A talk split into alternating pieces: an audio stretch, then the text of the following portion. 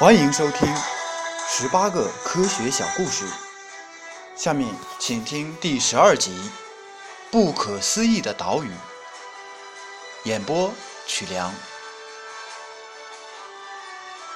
地球在自转，每昼夜自转一周，这是普通的常识。有趣的是，在西印度群岛中有一个岛，也像地球一样自转。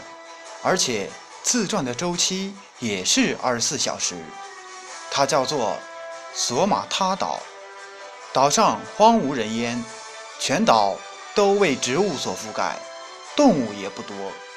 如果驾船绕岛一周，只需三十分钟。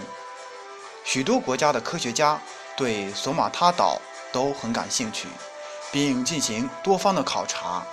但令人遗憾的是，对于这一奇怪的自然现象，至今仍是一个谜。与旋转岛相映成趣的是，在太平洋还有一个会自动离合的小岛。今天你看见它是完整的一个，明天它就会分成两个，中间相隔四到五米。可是过不了多久。它又会自动的结合在一起，成为离开前的样子。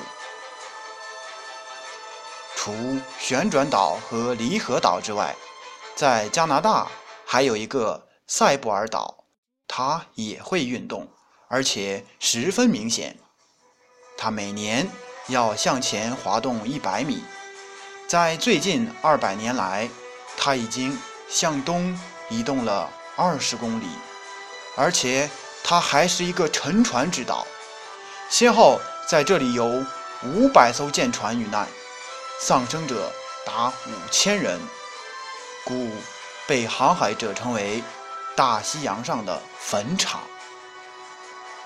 另外，在日本冲绳县南部，有一个面积达一百五十平方公里、大大小小的珊瑚礁百余个。